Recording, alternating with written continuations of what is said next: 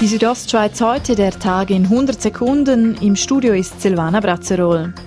Bis im Jahr 2021 soll in Davosplatz das neue Ortszentrum Arkaden entstehen, mitsamt Turnhalle, Kulturzentrum, Parkhaus und GKB-Neubau.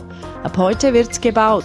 Der Davoser Landemann Tarcisius Gavietzel spricht von einem großen Projekt.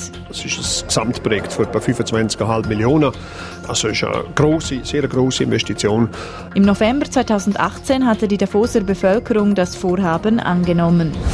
Die Kantonspolizei St. Gallen hat 13 Elektroautos angeschafft, wie sie heute mitteilte. Die Kantonspolizei Graubünden rollt derweil noch mit herkömmlichen Treibstoffen weiter.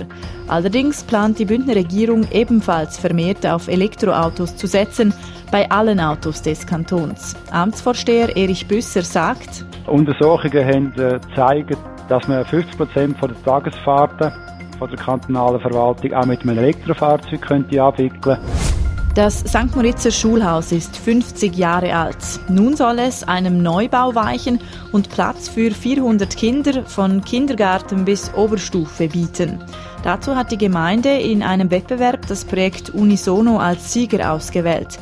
Regula De Giacomi vom Gemeindevorstand. Es ist architektonisch überzeugend, es passt in die Landschaft, es nimmt Rücksicht auf die Nachbarn, es ist wirtschaftlich und funktional.